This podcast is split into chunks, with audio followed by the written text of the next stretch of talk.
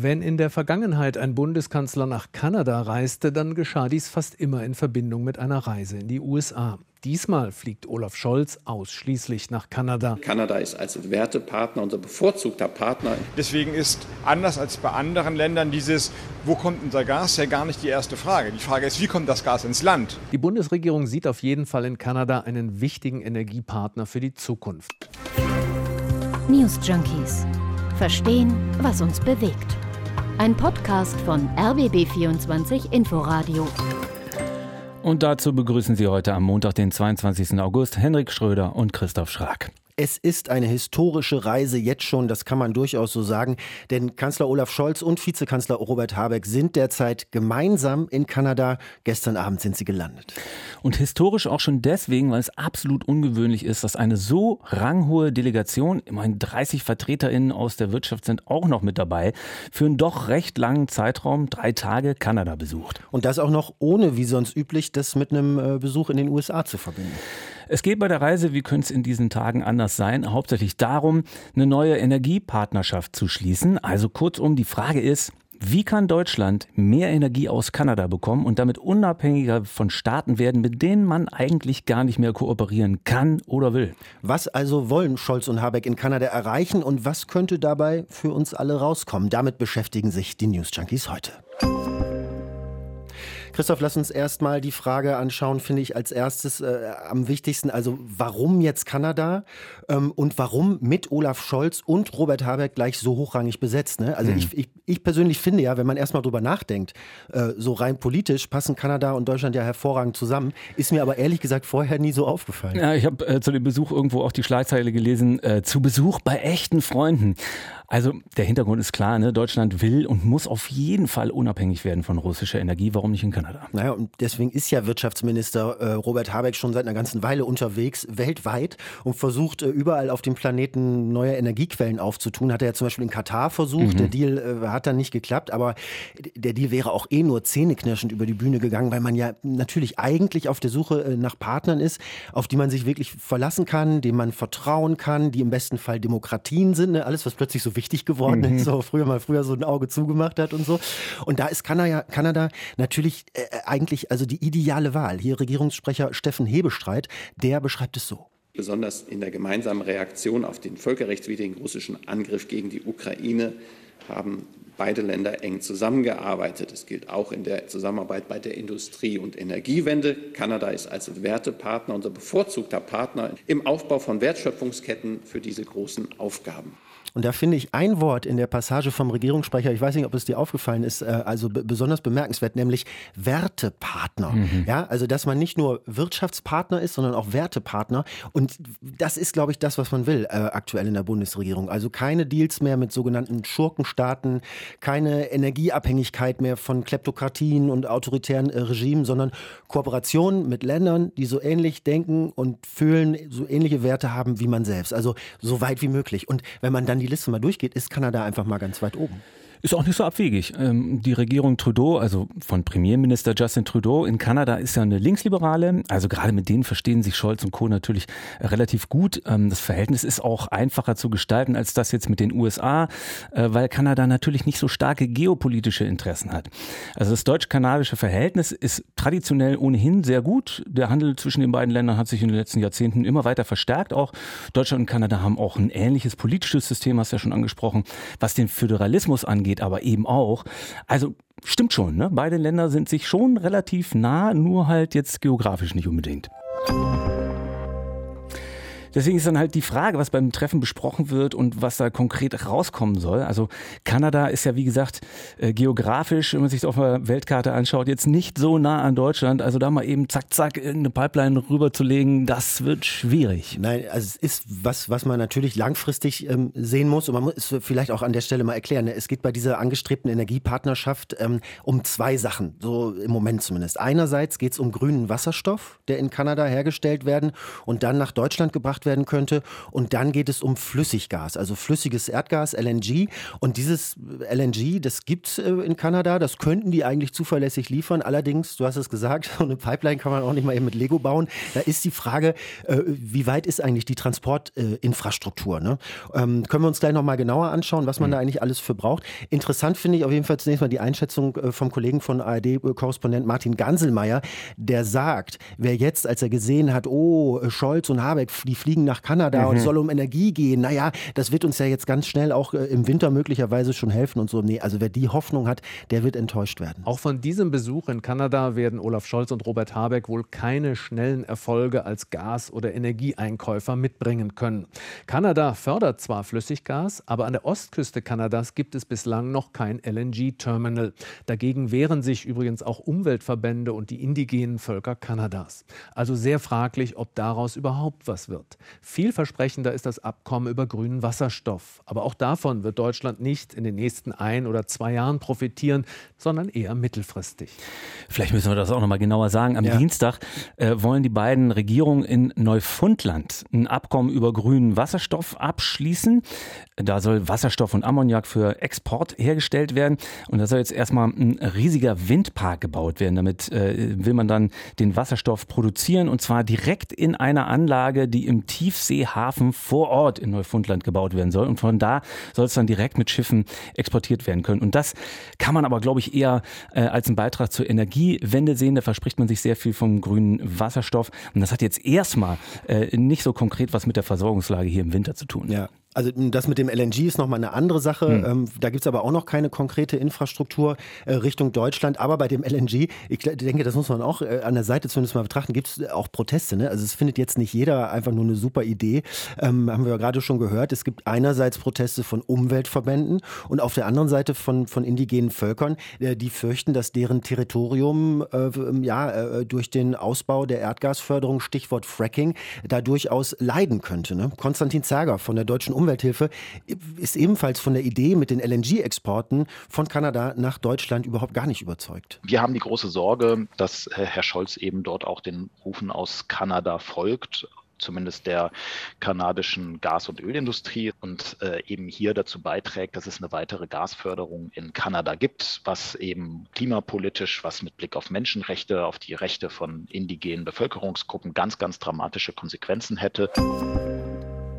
Also die Umweltaspekte sind das eine. Ich würde mir jetzt aber gerne nochmal anschauen, wie das alles jenseits der Umweltaspekte, also nicht mal, dass man die gering schätzen sollte, aber mal, anschauen, wie, wie könnte das denn überhaupt umgesetzt werden? Das Ding ist, du brauchst für alles, was da jetzt verhandelt wird in Kanada, für die gesamten Gasmengen, die deutsche Unternehmen da kaufen mögen, die Wege, auf denen hm. das gekaufte Gas dann nach Deutschland kommt. Da gibt es nämlich bislang nichts. Äh, weder in Deutschland noch in Kanada, äh, weil man hierzulande auf die Pipelines aus Russland und Norwegen gesetzt hat. Und das ist auch Habeck natürlich klar, dass dann entscheidend entscheidendes Puzzleteilchen fehlt. Der hat das im ZDF Morgenmagazin als zentrales Problem auch benannt. In Deutschland ist das Problem die Verfügbarkeit einer alternativen Infrastruktur zu den russischen Gaspipelines. Wir bauen jetzt Provisorien erst einmal und dann feste Terminals und für diese gibt es Gas. Deswegen ist anders als bei anderen Ländern dieses wo kommt unser Gas, ja gar nicht die erste Frage. Die Frage ist, wie kommt das Gas ins Land? Aber diese LNG-Ladeterminals, von denen Habeck da spricht, die sollen doch jetzt schnellstmöglich gebaut werden an der deutschen Küste, oder? Also ich meine, das ist ja jetzt äh, keine super brandneue Nachricht, dass da in Wilhelmshaven, äh, in Brunsbüttel, später noch zwei weitere, eins wohl in Stade, äh, da zumindest in Planung sind, oder? Und, und, und dass für den Bau sogar Ausnahmen von den sonst äh, üblichen Umweltschutzregeln angedacht sind, dass da Genehmigungsprozesse beschleunigt äh, werden sollen, weil man das ja, jetzt ja. eben angehen, angehen Klar. will und das, muss. Das soll alles schnell gehen, aber trotzdem dauert das offenbar mindestens drei bis vier Jahre, bis diese festen Terminals Echt, drei bis für die Flüssiggasübermittlung okay. da in man Betrieb immer, gehen können. Man denkt immer, die stellen da so ein paar Wellblechhütten hin und dann gibt es nee, Stempel offenbar, drauf und fertig. Offenbar, also, also zwei Jahre allein sollen schon für die Genehmigung ins Land gehen normalerweise. Das will man eben beschleunigen. Aber für diesen Winter und für die Knappheit, mit der wir in Deutschland aktuell dann umgehen müssen, bringt das überhaupt gar nichts. Die einzige Lösung äh, in Richtung Flüssiggas, die in diesem Winter schon machbar ist, das sind schwimmende Terminals. Mhm. Also einfach Schiffe, äh, die den Job eines Terminals erledigen, auf denen dann äh, Flüssiggas angenommen werden und weiterverteilt werden kann. Und wann können die eingesetzt werden? Also du meintest, das ist für diesen Winter schon denkbar? Naja, eins immerhin. Also ein Schiff soll diesen Winter die Arbeit schon aufnehmen. Das soll in Wilhelmshaven liegen, wo dann später auch äh, das feste Terminal entstehen soll. Ein weiteres nach Brunsbüttel. Auch da soll ein festes Terminal dann hin. Also man baut das gewissermaßen provisorisch schon mal mhm. vor. Aber nur eins von diesen Schiffen, von vier geplanten insgesamt, hilft in diesem Winter, die Gasengpässe auszugleichen. Aber man muss doch schon auch dazu sagen, selbst wenn es in Deutschland die Terminals schon gäbe, für die Transporte aus Kanada raus äh, würde ja immer noch Infrastruktur fehlen. Ne? Mhm. Also die, kan äh, die Kanadier, die, die, haben zwar LNG-Terminals, aber eben nicht an der Ostküste, wo sie die bräuchten, damit es äh, nicht mit oh, einem unglaublichen Umweg dann gen Europa äh, geschippert werden müsste. Äh, und trotzdem, es ist ja leider davon auszugehen, dass die Gasknappheit ein langfristiges Problem bleibt. Ne? Also deswegen ergibt es, finde ich, logisch gedacht schon Sinn, diese langen Bauzeiten in Kauf zu nehmen äh, und und die Versorgung eben nach und nach und mittelfristig umzustellen. Gerade auch, weil ja mit Kanada wie auch äh, äh mit Norwegen ein Partner da ist, dem wir, wir hatten das vorhin, dem wir politisch äh, und gesellschaftlich vertrauen, dem wir viel näher sind als Russland oder Katar. Man darf äh, nur nicht vergessen, es ist eine ganze Menge, was da an russischem Gas von den neuen Partnern ersetzt werden müsste. Und allein mit LNG, also mit flüssigem Erdgas, wird das nicht gehen. Äh, laut Schätzung sind es wohl zwei Drittel der derzeitigen Gasimporte, die mit LNG ersetzt werden können. Und das heißt, gleichzeitig muss einfach gespart werden, auch langfristig. Und es muss viel, viel härter noch an der Energiewende gearbeitet werden, um die Abhängigkeit von Gasimporten überhaupt zu reduzieren. Die Rede ist ja von vollen Speichern, die uns in diesem Winter helfen sollen, aber nur, wenn der Verbrauch auch wirklich gedrosselt wird. Also Ziel der Bundesregierung ist eine Einsparung von 20 Prozent. Das ist richtig. Die Zahl ist ungefähr minus 20 Prozent gemessen an den Verbräuchen des Vorjahres. Dann haben wir eine ganz gute Chance, ohne wirklich drastische Notmaßnahmen über den Winter zu kommen. Aber 20 Prozent ist viel. Das muss man sich klar machen und das bedeutet, dass alle, wo sie können, einen Beitrag leisten. Und das ist das, was auf uns zukommen wird. Und da wird es auch eine Verordnung zum Gas- und Stromsparen geben, aus der Habeck auch dann einige Beispiele im Interview genannt hat. Er hat ja angemahnt, dass alle mitmachen müssen, damit die Reserven, die wir haben, überhaupt über den Winter reichen. Es ist ja aus der Politik schon ganz konkret, dass äh, zum Beispiel öffentliche Gebäude nachts nicht mehr angestrahlt werden äh, sollen, damit eben da Strom gespart werden kann, wo das ja auch nicht unbedingt nötig ist, die jetzt zu beleuchten. Das steht dann auch drin in der Verordnung, aber die regelt eben auch, dass etwa der Handel genauso Licht sparen soll oder Strom sparen soll beim Licht, äh, nämlich äh, beim Licht in den Schaufenstern. Die sollen auch nachts nicht mehr beleuchtet werden. Und für Private äh, wie dich und mich heißt es eben selbst Strom sparen, wo es geht. Und die Heizsysteme beispielsweise warten lassen, so wie man darauf Zugriff hat, dass da keine unbemerkte Verschwendung stattfindet und gegebenenfalls dann eben auch Teile zu tauschen. Also das und mehr soll diese Verordnung regeln, die am 1. September kommt, in Richtung Sparen. Also man kann sagen, was auch immer die da jetzt in, in Kanada entscheiden, es wird nichts daran ändern, dass echte Herausforderungen äh, auf uns alle zukommen. Auf der anderen Seite stehen die explodierenden Energiekosten. Also das Ganze ist, ist nicht nur knapp, sondern kostet auch immer mehr hängt natürlich auch zusammen. Ähm, die Energieversorger haben höhere Kosten in der Energiebeschaffung, weil eben das russische Gas nicht mehr kommt. Ja, und als Ausgleich erhalten die Firmen jetzt die Möglichkeit, ihre Mehrkosten weiterzureichen an die Kunden. Warum? Äh, um Insolvenzen zu vermeiden. So zumindest äh, das Vordergründige oder das erste. Naja, Argument. das ist die Gasumlage. Äh, theoretisch kann da ja jedes Unternehmen, das russisches Gas importiert, einen Antrag auf diese Gasumlage stellen. Also darauf an diesem Umlagesystem teilzunehmen. Und die Kosten können können dann ab Oktober umgelegt werden auf uns, auf die Kunden. Und zwar bis zu 90 Prozent dieser Mehrkosten für die Beschaffung von äh, äh, anderweitigen Energieträgern. Bislang weiß man nur von vier Unternehmen, die das öffentlich gemacht haben, dass sie von der Umlage Gebrauch machen werden, von der Gasumlage. Darunter der Energiekonzern Uniper, der ja auch fast pleite gegangen wäre, muss man sagen, weil dieses Kerngeschäft äh, von Uniper mit russischem Gas zu handeln, das ist ja komplett zusammengebrochen. Mhm. Ja, die sind ja an der Börse heute äh, auch schon quasi schon belohnt worden mit einem Plus zwischenzeitlich zumindest von, von 4 Prozent also Juniper. Gleichzeitig haben andere Energieunternehmen stattliche Gewinne eingefahren, unter anderem BP, Chevron, auch RWE. In der Krise, ja. Stellt sich für mich das Problem, weißt du, also wenn man jetzt mit dem Tankrabatt, äh, wenn man daran denkt, also wiederholt sich da äh, ja. das, dass man befürchten muss, naja, manche Unternehmen nehmen die Profite mit und reichen die Kosten dafür auch noch an die Kunden weiter? Also vor diesem Problem waren ja manche, äh, zumindest die Chefin des Bundesverbands der Verbraucherzentralen, Ramona Popp ist das, äh, die sagt, wenn die Bundesregierung eindeutig formuliert in dieser Gasumlage, dass sie mit der Gasumlage Insolvenzen verhindern will, dann muss sie dafür sorgen auch, dass sich da an der Umlage keiner die Gewinne auf Kosten der Verbraucher absichert.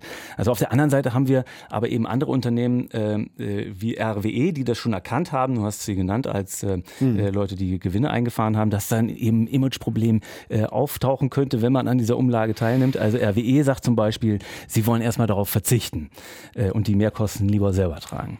Klar ist trotzdem, Heizen wird teurer werden und die einzige Entlastung, die bisher in Sicht ist äh, für die Endkundinnen und Endkunden, ähm, die denn wirklich beschlossen ist, das ist die Mehrwertsteuersenkung ähm, auf Gas, Mehrwertsteuersenkung auf 7 Prozent. Und die soll genauso lange gelten äh, wie diese Umlage, zunächst mal bis äh, März 2023. Also das so als, als flankierende Maßnahme, ne, die, diese Mehrwertsteuersenkung. Ja, und auch da ist die Frage, ob das reicht, ne, um gerade jetzt Haushalten zu helfen, die knapp bei Kasse sind. Und auch da gibt es natürlich Kritik von den Sozialverbänden, äh, dass von dieser Senkung vor allen Dingen besser Besserverdiener äh, profitieren, äh, jedenfalls wesentlich mehr als Leute, bei denen das Geld knapp ist. Also auch die Opposition sagt, da muss einfach mehr Entlastung kommen von der Bundesregierung. Unterm Strich heißt es doch für den Winter. Aus äh, Kanada von neuen Freunden und äh, Freundinnen auf dem Globus wird so schnell nichts kommen, dass uns das entlastet. Wir können nur ähm, ja, bedingt auf eine Entlastung äh, hoffen aus diesen Ländern. Die eigentliche Anstrengung bleibt sparen. Und je mehr wir einsparen können, desto besser kommen wir durch die Krise.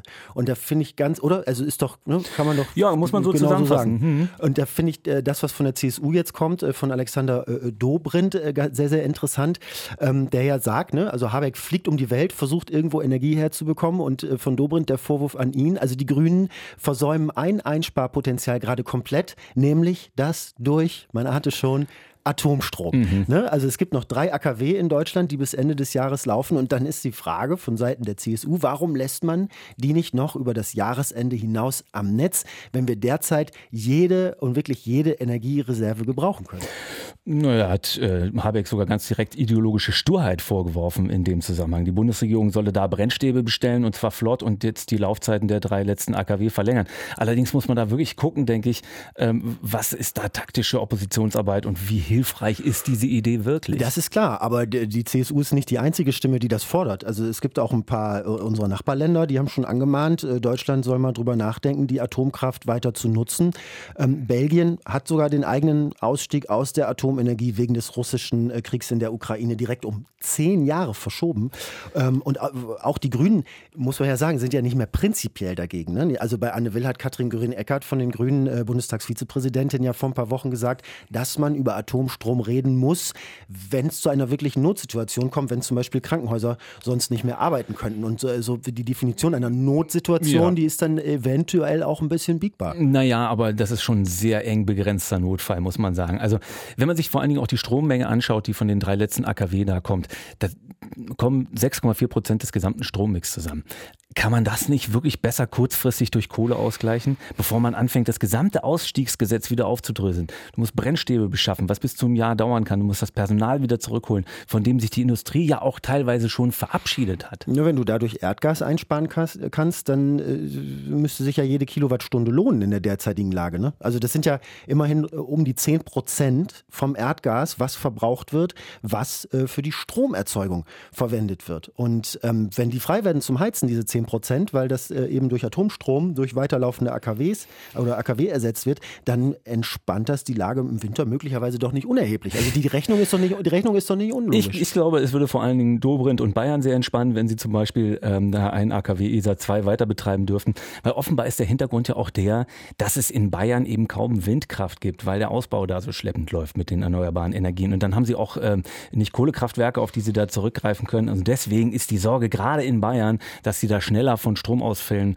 äh, betroffen werden, sehr, sehr groß. Also ein AKW zusätzlich ist dann die Überlegung von Dobrindt, äh, wäre da ja, nützlich. Ja, aber du tust so, als würde Bayern nicht auch äh, zu Deutschland gehören und, und auch entsprechende Interessen haben. Auf, nein, aber auch ja. auf seine Energiesicherheit äh, irgendwie bedacht zu sein. Also warum nicht, wenn es hilft in der derzeitigen Lage? Das verschweigt, dass die ganze Branche sich ja schon eingestellt hat auf das Aus der AKW und zwar seit Jahren auf das Aus in diesem Dezember. Und die letzte reguläre Sicherheitsprüfung zum Beispiel, die hat man überhaupt gar nicht mehr gemacht bei den AKW. Und entsprechend laufen Umweltverbände ja auch Sturm und sagen, dass man für wenig Effekt, den man da erzielt, ein riesiges Sicherheitsrisiko eingeht, wenn man diese AKW einfach länger am Netz lässt. Also Fakt ist, Scholz und Habeck sind in Kanada, versuchen dort mittelfristig einen neuen Partner, einen neuen Energiepartner zu gewinnen. Aber wie auch immer sie dort vorankommen, was auch immer dort unterschrieben wird, es wird nichts sein, was uns kurzfristig hilft. Kurzfristig werden uns wahrscheinlich noch ganz andere Diskussionen rund ums Thema Energie beschäftigen.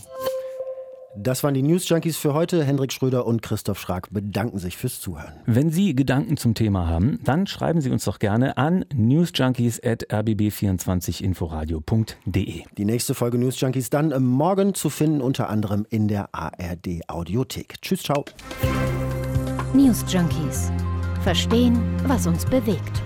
Ein Podcast von RBB24 Inforadio. Wir lieben das Warum.